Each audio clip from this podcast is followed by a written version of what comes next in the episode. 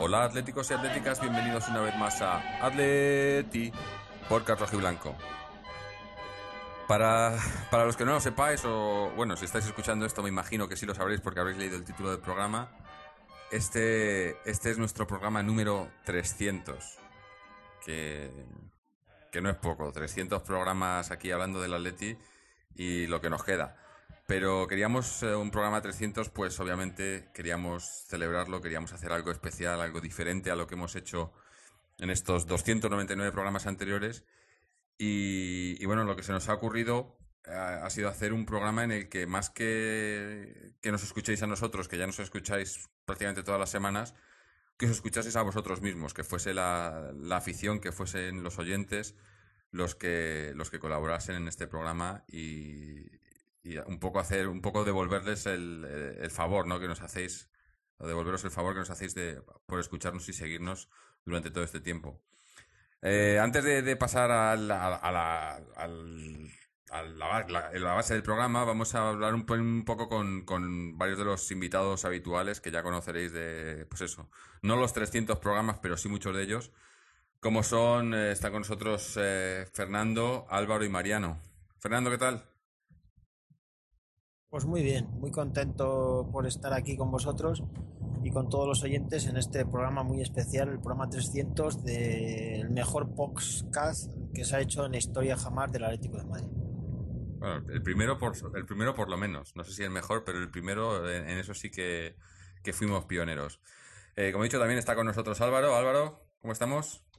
Hola, ¿qué tal, Jorge? Pues felicitarte de manera especial y individual a ti, porque eres el- la persona que mantiene vivo el podcast y que eh, ha tenido, bueno, eh, todo que ver en los 300 programas y ha participado en todo y lo ha mantenido, insisto, en línea, disponible, publicando, generando también luego un trabajo por detrás de lo que es el propio podcast, que también hay que reconocer y decir que gracias a esos 300 programas pues podemos hacer un especial de este calibre que sin duda va, va, va a ser muy interesante no solo por la variedad sino también por el, una visión muy general y muy generacional también de lo que es el Atlético de Madrid para todos sus aficionados. Sí, sí. Ahora, ahora, entramos un poco a explicar lo que, lo que vamos a hacer porque estamos dando pistas, pero la gente se preguntará de qué va esto. Y como he dicho, también está con nosotros Mariano. Mariano, ¿qué tal? Hola, buenas noches a todos. Pues sobre todo contento y felicitaros a todos, en especial a ti, Jorge, ¿no? Porque eres el máximo responsable del, del programa y llegar a 300, pues creo que pues no está al alcance de muchos podcasts, ¿no? Porque no solo supone eh, una labor continuada en el tiempo eh, sobre un tema específico, en este caso el Atlético Madrid, sino que también supone un compromiso ¿no? con, con la gente que nos suele escuchar y, creo que también la gente que nos escucha así nos lo están, nos lo están haciendo eh, llegar, pues creo que con una audiencia bastante fiel y aportando cada vez más sus comentarios y sus debates y enriqueciendo pues lo que es lo que es este programa y, supongo que poniendo una piedrita más eh, en todo lo que es fomentar el- la afición por este gran club y también por eh, fomentar un poco el espíritu crítico y la contrainformación que, no se suele encontrar en, otros medios de comunicación más grandes o más oficiales o, o que estén más cercanos al club. ¿no? Así que por eso eh, pues un saludo y una felicitación a todos, en especial a ti, Jorge, y también a los oyentes, ¿no? que también son los que también hacen que esto siga, siga estando vivo. Mm. Bueno, esto es un podcast, obviamente, no sé, solo se escucha, no se ve, porque si me vierais me, me veréis que me estoy poniendo un poco rojo, pero eh, la verdad que, eh, que yo solo lo que hago es juntar un poco a la gente y hacer que esto, que esto funcione, pero en realidad sois vosotros, ¿no? Los colaboradores y los que nos escucháis los que hacéis que, que esto salga adelante, ¿no? Porque si, si no hubiera, si estuviese yo solo aquí, primero sería muy aburrido y segundo no creo que la gente me escuchase, o sea que no, no habríamos llegado donde estamos, ¿no? En programas así, pues también me acuerdo de, de otros colaboradores que han estado con nosotros, eh, que, que, pues últimamente no pueden estar, o otros que, que están o- y no han podido venir hoy, pero en realidad todos, todos eh, los que han colaborado, pues han hecho que lleguemos a los 300, que 300 es mucho, pero tampoco es tanto. Yo quiero, cuando, cuando lleguemos a los, a los 1000, una cosa así, ahí sí que vamos a, a tirar la casa por la ventana, ¿no? Pero bueno. Y para mí, para mí también otra de las cosas que lo hace totalmente significativo y, y especial es que además lo hace desde un país que no es España, no lo hace desde Madrid, no lo hace desde España, lo hace desde un país que está a cuántos kilómetros de, de Madrid. Pues no sé, 26.000 o algo así, no sé. Estamos hablando de una cosa totalmente excepcional. No solamente el, el- el formato, el contenido, el, el- en fin, lo que es el podcast en sí, sino la manera en la que se lleva a cabo desde unas condiciones completamente eh, especiales y totalmente dificultosas, que serían, por lo menos, de, que podrían poner en, en peligro pues esa continuidad, ese compromiso del que, del que se ha hablado antes. ¿no? Yo supongo que, que para, para Jorge, más que el, el hecho de, de estar a 26.000 kilómetros es el uso horario, ¿no? Eso es lo que más, Eh, lo que más quizás es eh, lo más dificultoso, ¿no? Ponernos, porque además, eh, aunque no sé si lo sabrán los oyentes, pero excepto Fernando, de los cuatro que estamos aquí ahora mismo, tres estamos en, eh, fuera de España, aunque bien es cierto que Álvaro y yo, pues, prácticamente estamos, bueno, yo creo que es, bueno, en Suiza yo no sé si es una hora menos que aquí en Francia o que en España, eh, o una hora más. Eh, pero es que, claro, el uso horario de Jorge eh, es, es nueve horas o ocho horas por ahí. Y, y eso, pues, es complicado, ¿no? A la hora de, de juntarnos a todos. Y, y luego, claro, cada uno tiene su vida y nadie vive de esto. Y, Sí, que le pregunten a mi que- mujer. Pero bueno, No, pero es- Por ejemplo, hemos grabado a las 2 de la madrugada, por ejemplo, hemos grabado a las 7 de la mañana, hemos grabado, eso depende también Sí. del uso horario. A, la- a las se- 7 de la mañana esas, esas habría que pensarlas, ¿eh? Pero, pero que al final eso no trasciende en el podcast porque no se comenta, intentamos evitar cualquier alusión al, al espacio-tiempo que, que- que estamos grabando para hacer connotaciones, digamos, eh, eh, eh, que, que no tienen nada que ver en, en una reproducción de podcast para el que lo escucha. El, el que lo escucha le da igual si es de día, si es de noche, al final lo que obtiene es un audio que comenta lo que es el partido del Atlético de Madrid normalmente, ¿no? Sí. Pero que además tiene todas esas dificultades que, que por eso el- la gratitud y el reconocimiento de, de mi parte, yo creo que de todos, a, a- a este enorme trabajo y gran proyecto que, que se ha mantenido vivo y que, como es- dices, espero que se mantenga mucho más. A ver, ojalá. Eh, pero bueno, vamos a, a- vamos un poco a la a- a eso, como he dicho antes, a la, la- a la base, a lo, lo que es este programa. Los que estaréis escuchándolo, como he dicho, habréis leído el título. El título que le hemos querido dar a este programa es Las edades del Atlético de Madrid.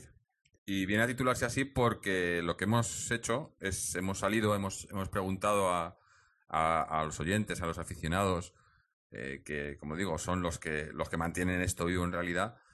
Y hemos eh, intentado hacer una selección de- de gente de diferentes edades para los que el Atlético representa cosas diferentes o han vivido el Atlético de diferente manera, empezando pues desde gente muy joven de la, de la, nueva generación y terminando pues por gente que ha vivido esa, esa época dorada del Atleti de los 60, 70, ¿no? Con las ligas, con, eh, con eh, la- aquella final de Glasgow. O sea, todas estas cosas que, que hacen lo que es la, eh, la- que componen la afición del Atlético. Entonces hemos salido, hemos buscado a esa gente y les hemos, les hemos hecho una serie de preguntas eh, sobre, pues eso, para, para entender un poco mejor cuáles son la- las diferentes maneras que se ve el Atlético desde diferentes edades, ¿no? Y diferentes, eh, obviamente diferentes puntos de vista, cada uno tiene el suyo, pero hacer un, un pequeño documental sonoro sobre, sobre las edades del Atlético de Madrid.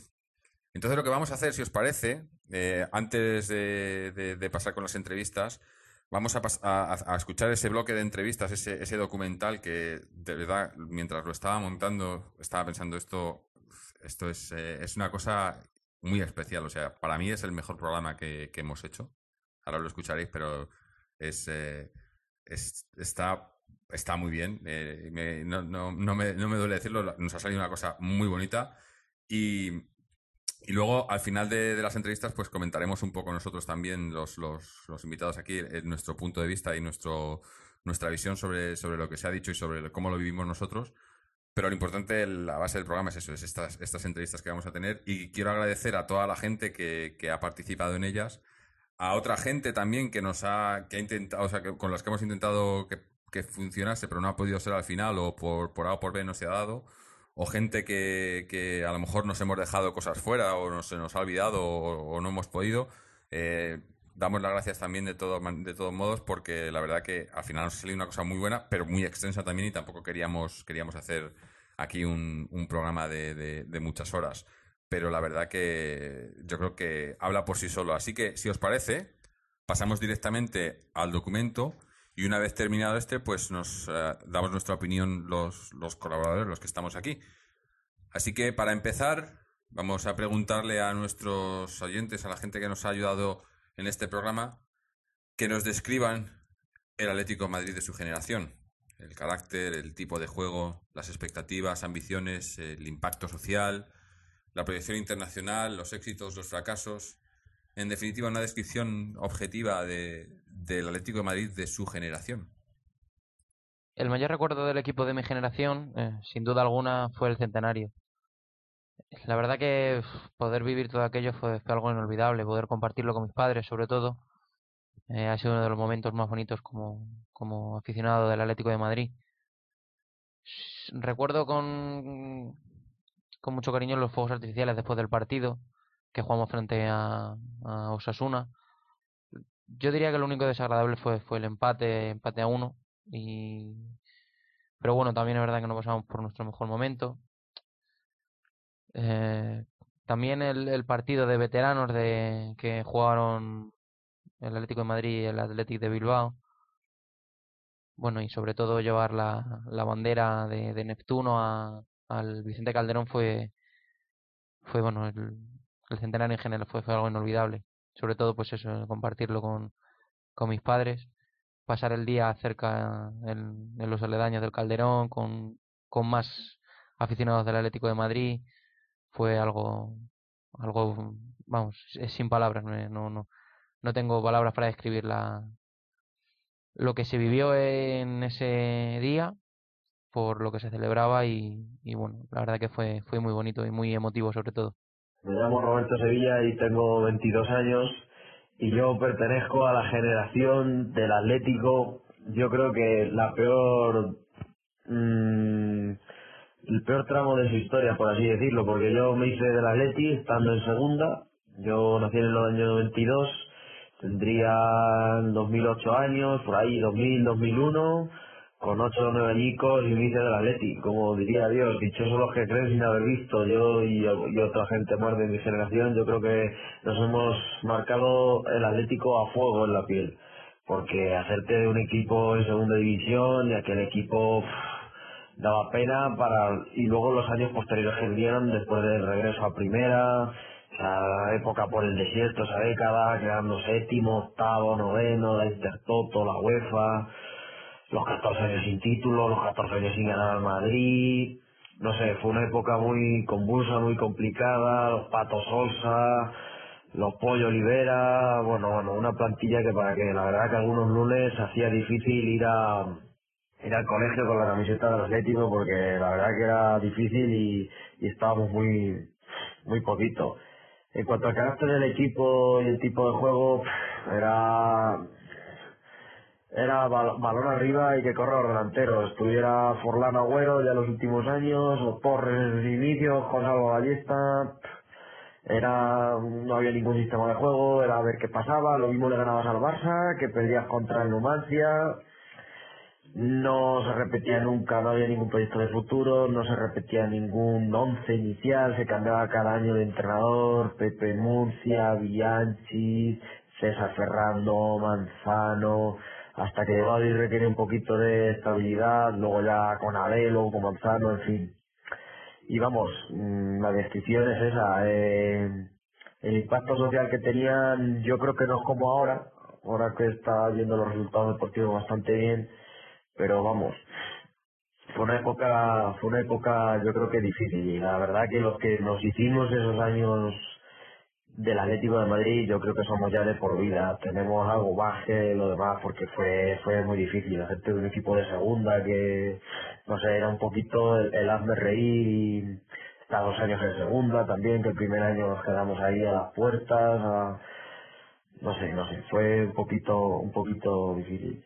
Voy a hablar del, del Atleti de los 85, 86, son las primeras nociones que, que tengo como Atlético. Me acuerdo que era el Atlético de Arteche, de Ruiz, Clemente, Tomás, Landaburu, Quique Ramos, un equipo lleno de canteranos que se dejaban, se dejaban todo en el campo y jugaban siempre al, contragolpe con el maestro Luis Aragonés.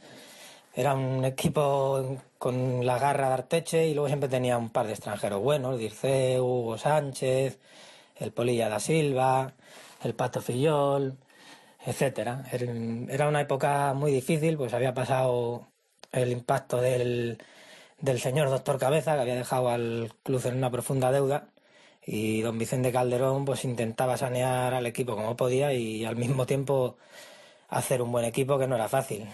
Bueno, aunque yo empecé a ir al Calderón siendo muy pequeñita con mi padre, eh, me aboné eh, por primera vez a principios de los, de los 90, así que esa podría considerarse mi generación, mi época. Pero ese periodo incluye las, las luces y sombras más brutales que, que puede haber. Por un lado está el Atleti, que fue el mejor equipo que he visto, y que si no cambian las cosas donde tienen que cambiar, pues probablemente el mejor equipo que veré en mi vida. Pero también incluye pasar de ganar la Liga y la Copa en el 96 a ser decimoterceros en el 99. Y un descenso, bastante vergüenza, sufriendo por el camino a gente como Venturín, Torrisi, Pilipauskas o el Pollo Oliveira. El Atlético de Madrid de la generación de alguien como yo, que nació en el año 76, era un Atlético de Madrid que por aquellos todavía era casi semejante al Fútbol Club Barcelona en cuanto a títulos y competitividad.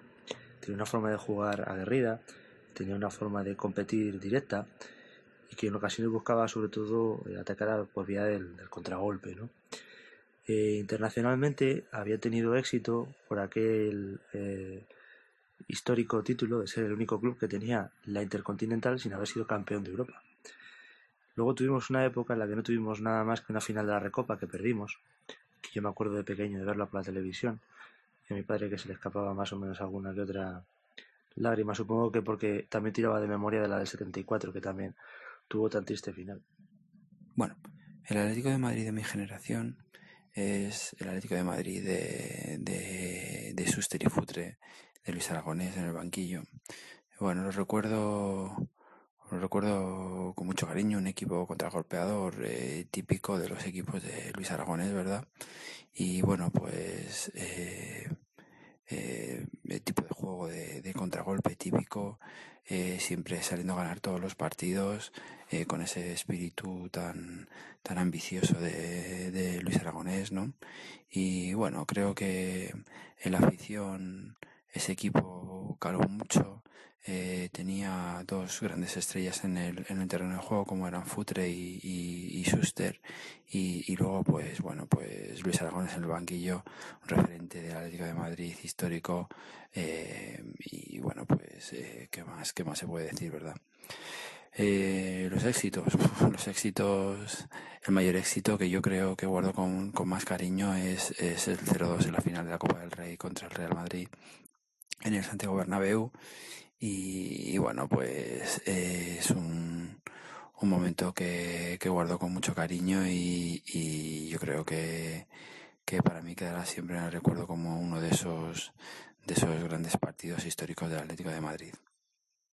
El, el Atleti que yo recuerdo, con el que me, me engancho ya definitivamente, por decirlo de algún modo, aunque antes ya estaba enganchado, es eh, aquel con el que me hago socio, con el que empiezo a ir todos los, todos los domingos al campo, y es el de la, la segunda etapa de don Vicente Calderón al frente, de, al frente del club. Eh, los recuerdos que tengo de aquel, aquel Atlético de Madrid del año 82 al, de, al del fallecimiento de don Vicente en el, en el año 87 eh, son, son recuerdos de un Atlético de Madrid, pues bueno, eh, eh, con unos gravísimos problemas económicos, que tiene que prescindir de, de jugadores importantes. con recuerdo mal el, el traspaso de Marcos y Julio Alberto al Barcelona, Julio Alberto gratis en el PAC, el traspaso de Hugo Sánchez después. Pero recuerdo un Atlético de Madrid eh, pujante, sobre todo un Atlético de Madrid que teniendo que, que tirar de cantera, teniendo que, bueno, pues tirar de jugadores como eh, Julio Prieto, Pedraza, Marina, Clemente, eh, Mínguez, es decir, forma un equipo. anteriormente ya habían llegado pues los Ruiz, Rubio, Quique Ramos, o sea, pues es lo que digo, forma un equipo eh, importante, un equipo que si bien no tiene opciones reales en ese momento, seguramente a ganar la liga sí que tiene opciones a pelearla, a ser molesto y a ganar a los grandes de vez en cuando, claro que sí. Eh, eh, y a ser un problema cada vez que se enfrentaba al Real Madrid o al Barcelona. En aquella época también, además, recordemos que en cuestión de títulos a nivel nacional no había tanta diferencia como hay en la actualidad entre, entre el Atlético de Madrid y el Barcelona. El Barcelona hasta el año, en el año 85 consigue su décima liga, el Atleti tiene ocho. Esa liga precisamente la pelea con el Atlético de Madrid, no con el Real Madrid o cualquier otro.